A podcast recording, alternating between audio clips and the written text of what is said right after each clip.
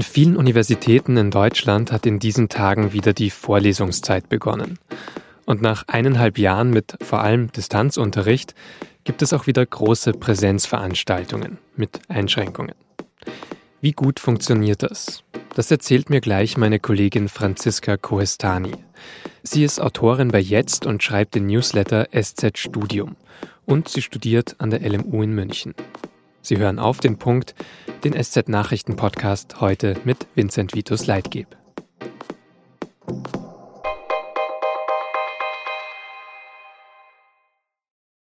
Insgesamt waren es jetzt drei Semester, also eineinhalb Jahre. Seither haben die allermeisten Veranstaltungen an deutschen Unis nur über Videoschalten stattgefunden, mit tausenden Mails und allen Schwierigkeiten, die das mit sich gebracht hat. Studierende haben von ihrer Einsamkeit erzählt, von der räumlichen Enge in kleinen WG-Zimmern, von ihren finanziellen Sorgen, nachdem Nebenjobs weggebrochen sind und von der erhöhten Arbeitsbelastung. Und jetzt geht es an sehr vielen Unis also zurück in die Hörsäle, zu einem Präsenzsemester mit Einschränkungen, wie das in Hessen, finde ich, ganz passend genannt wurde. 50 bis 80 Prozent aller Veranstaltungen sollen deutschlandweit wieder vor Ort stattfinden. Und dafür gibt es natürlich klare Regeln. Studierende müssen meist geimpft, genesen oder getestet sein. An einigen Unis wird das am Eingang kontrolliert, bei anderen stichprobenartig durch Dozierende in den Räumen. Damit es schneller geht, hat die Uni Münster zum Beispiel eigene Sticker entwickelt, die Studierende dann auf ihren Studienausweis kleben können und der je nach Impfstatus farblich markiert ist. Dort, wo in den Räumen dann kein ausreichender Abstand möglich ist, gilt meistens eine Maskenpflicht und es werden andere Methoden genutzt, um soziale Distanz zu ermöglichen. An den Toiletten der Uni Stuttgart gibt es zum Beispiel Ampeln, die anzeigen, wie viele Personen schon drinnen sind. Die Studierenden können sich dort mit ihrem Ausweis digital in Hörsäle einchecken, damit die nicht überfüllt werden. Aber wie gut klappt das alles? Und wie viel bedeutet die Präsenzlehre den Studierenden? Das habe ich meine Kollegin Franziska Koestani gefragt. Franziska, neben der Arbeit bei der SZ und bei Jetzt studierst du gerade auch an der LMU in München. Ähm, wie waren denn jetzt deine ersten Tage dort wieder? Ja, es war so aufregend. ich ich hab, hatte irgendwie das Gefühl, so, ja, so nach der ersten Veranstaltungen, alle um mich herum erleben gerade den ersten Tag eigentlich. Also sowohl die Dozierenden als auch so Leute wie ich, die ja eigentlich schon ein ganzes Grundstudium vor der Pandemie erlebt haben und irgendwie wissen, wie alles so läuft. Aber alle waren einfach total verunsichert und irgendwie auch aufgeregt, haben sich teilweise zum ersten Mal in echt gesehen. Ähm, und mein Dozent meinte dann auch in der ersten Veranstaltung, dass ihn das jetzt schon ein bisschen rührt, so wieder uns gegenüber zu sitzen und mit uns diskutieren zu können. Und ich glaube, also so ein bisschen sentimental waren wir alle dann auch schon ein bisschen. Kannst du denn beschreiben, wie der Weg jetzt dann dorthin war, in diesen Hörsaal, wo dann euer Dozent auch stand? Ähm, wie einfach kommt man rein jetzt gerade in die Uni oder was wird kontrolliert? Wird überhaupt kontrolliert? Ja, also es wurde sehr gründlich kontrolliert. An allen großen Gebäude in meiner Uni stehen Security-Mitarbeiter, die die 3G-Regel nachprüfen. Und äh, sofern man sich hingesetzt hat und 1,5 Meter Abstand hat, also eigentlich wie im Restaurant und im Kino, darf man die Maske ablegen.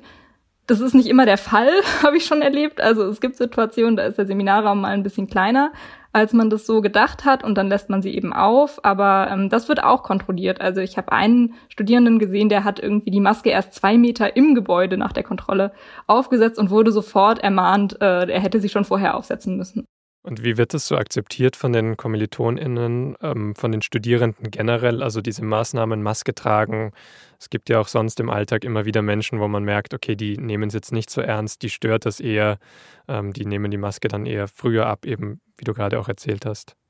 Ich habe bis auf diesen einen Typen, der ähm, ja da mal irgendwie zu spät seine Maske aufgesetzt hat, also ich habe niemanden gesehen, der sich den Maßnahmen widersetzt hat. Also es ist sogar ganz im Gegenteil so, dass die Studierenden vorsichtiger sind, also sogar total zögern, wenn sie sich denn mal hingesetzt haben und Abstand haben zu ihren ähm, Kommilitoninnen, äh, dass sie dann die Maske erstmal gar nicht abnehmen wollen, dass sie irgendwie warten, bis der Dozent dann reinkommt und dann äh, lässt er sie auch erstmal auf und wir warten alle irgendwie und dann sagt eine Person ganz vorsichtig, eigentlich dürften wir sie jetzt, sie jetzt ja abnehmen, weil ähm, wir haben den Abstand und so weiter.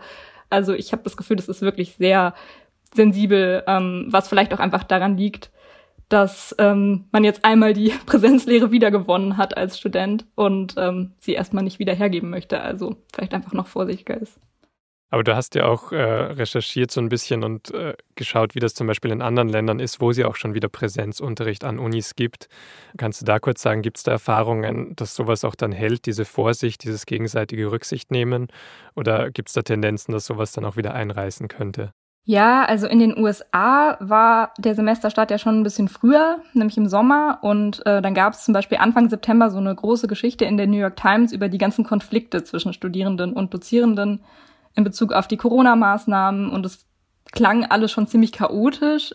An manchen Unis war die Impfpflicht für Studierende und manche Mitarbeiter aber an anderen auch wieder gar nicht, also gar keine Regeln. Und dann wussten die Profs manchmal gar nicht, wer ist jetzt eigentlich geimpft, wer ist getestet und so weiter. Und ähm, haben dann eben von den Studis verlangt, Masken zu tragen.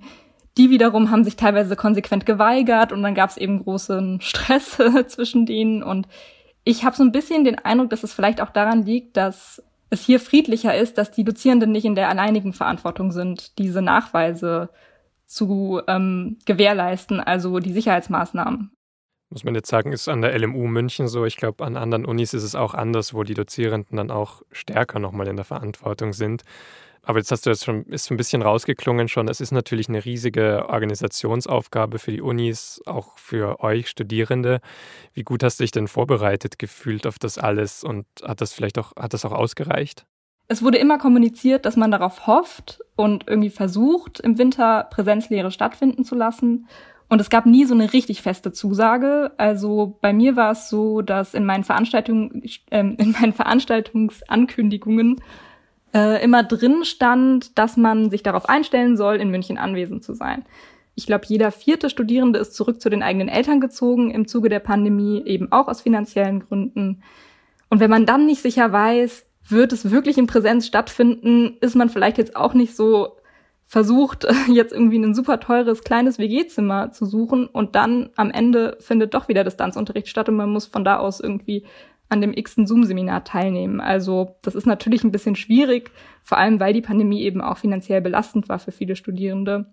Mhm. Ähm, und war diese Belastung sozusagen, diese finanzielle durch die Pandemie, ist das tatsächlich so etwas äh, Großes unter Studierenden gerade das Thema ähm, nach wie vor, dass das auch diesen Neustart noch überschattet? Ich denke schon. Also ich, das Problem ist ja so ein bisschen auch, dass die Maßnahmen, die seitens der Politik getroffen wurden, also es gab diesen Studienkredit, ähm, äh, den Zinsnachlass eines Studienkredits.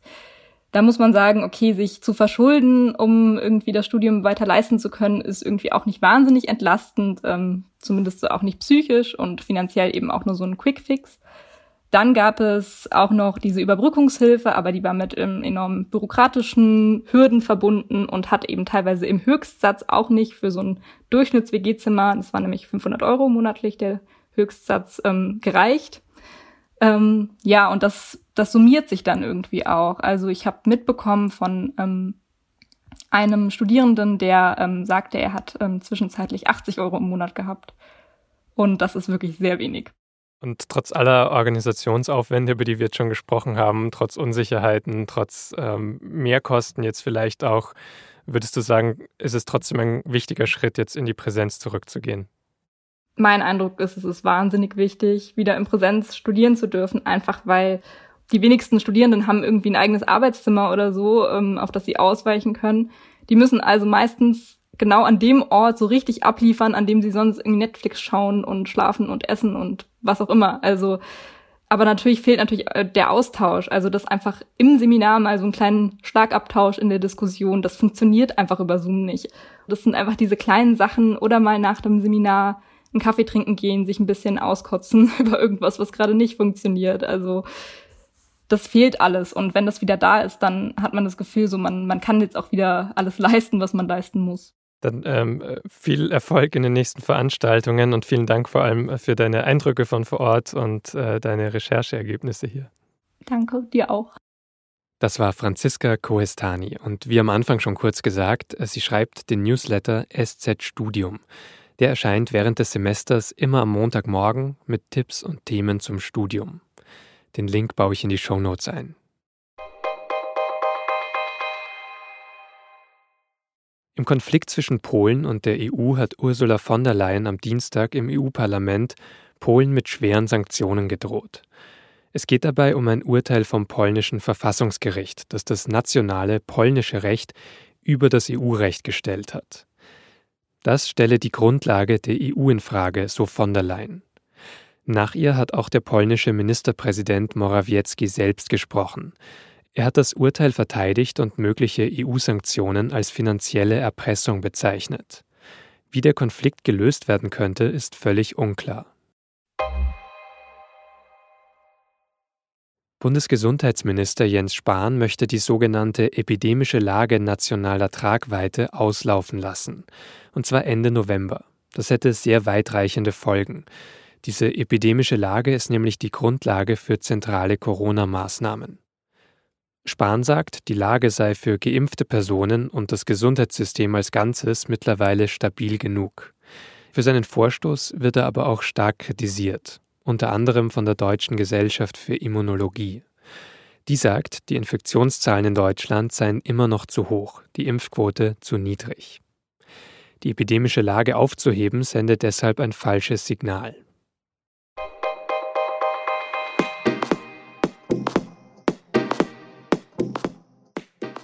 Bis Montagabend war Julian Reichelt einer der einflussreichsten Journalisten im Land, als Chefredakteur der Bild-Zeitung.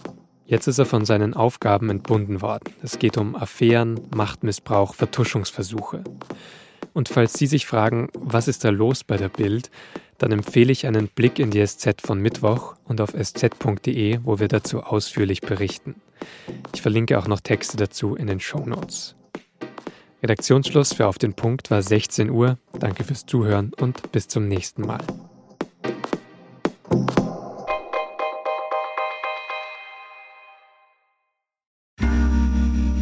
Werbung. Hi, ich bin Patrick Bauer, Reporter beim Magazin der Süddeutschen Zeitung. Und gemeinsam mit meiner Kollegin Eva Hoffmann habe ich an einer unglaublichen Geschichte recherchiert. Tom und Jana denken, sie ziehen mit ihrem kleinen Kind zu einer liebevollen Gemeinschaft. Aber sie landen in einer Gruppe, in der Menschen manipuliert und psychisch und physisch fertig gemacht werden. Wie schafft es die Familie da wieder raus? im Schattenkloster. Chronik einer Gehirnwäsche ist ein SZ Plus Podcast in Zusammenarbeit mit Audible. Jetzt auf sz.de slash Schattenkloster.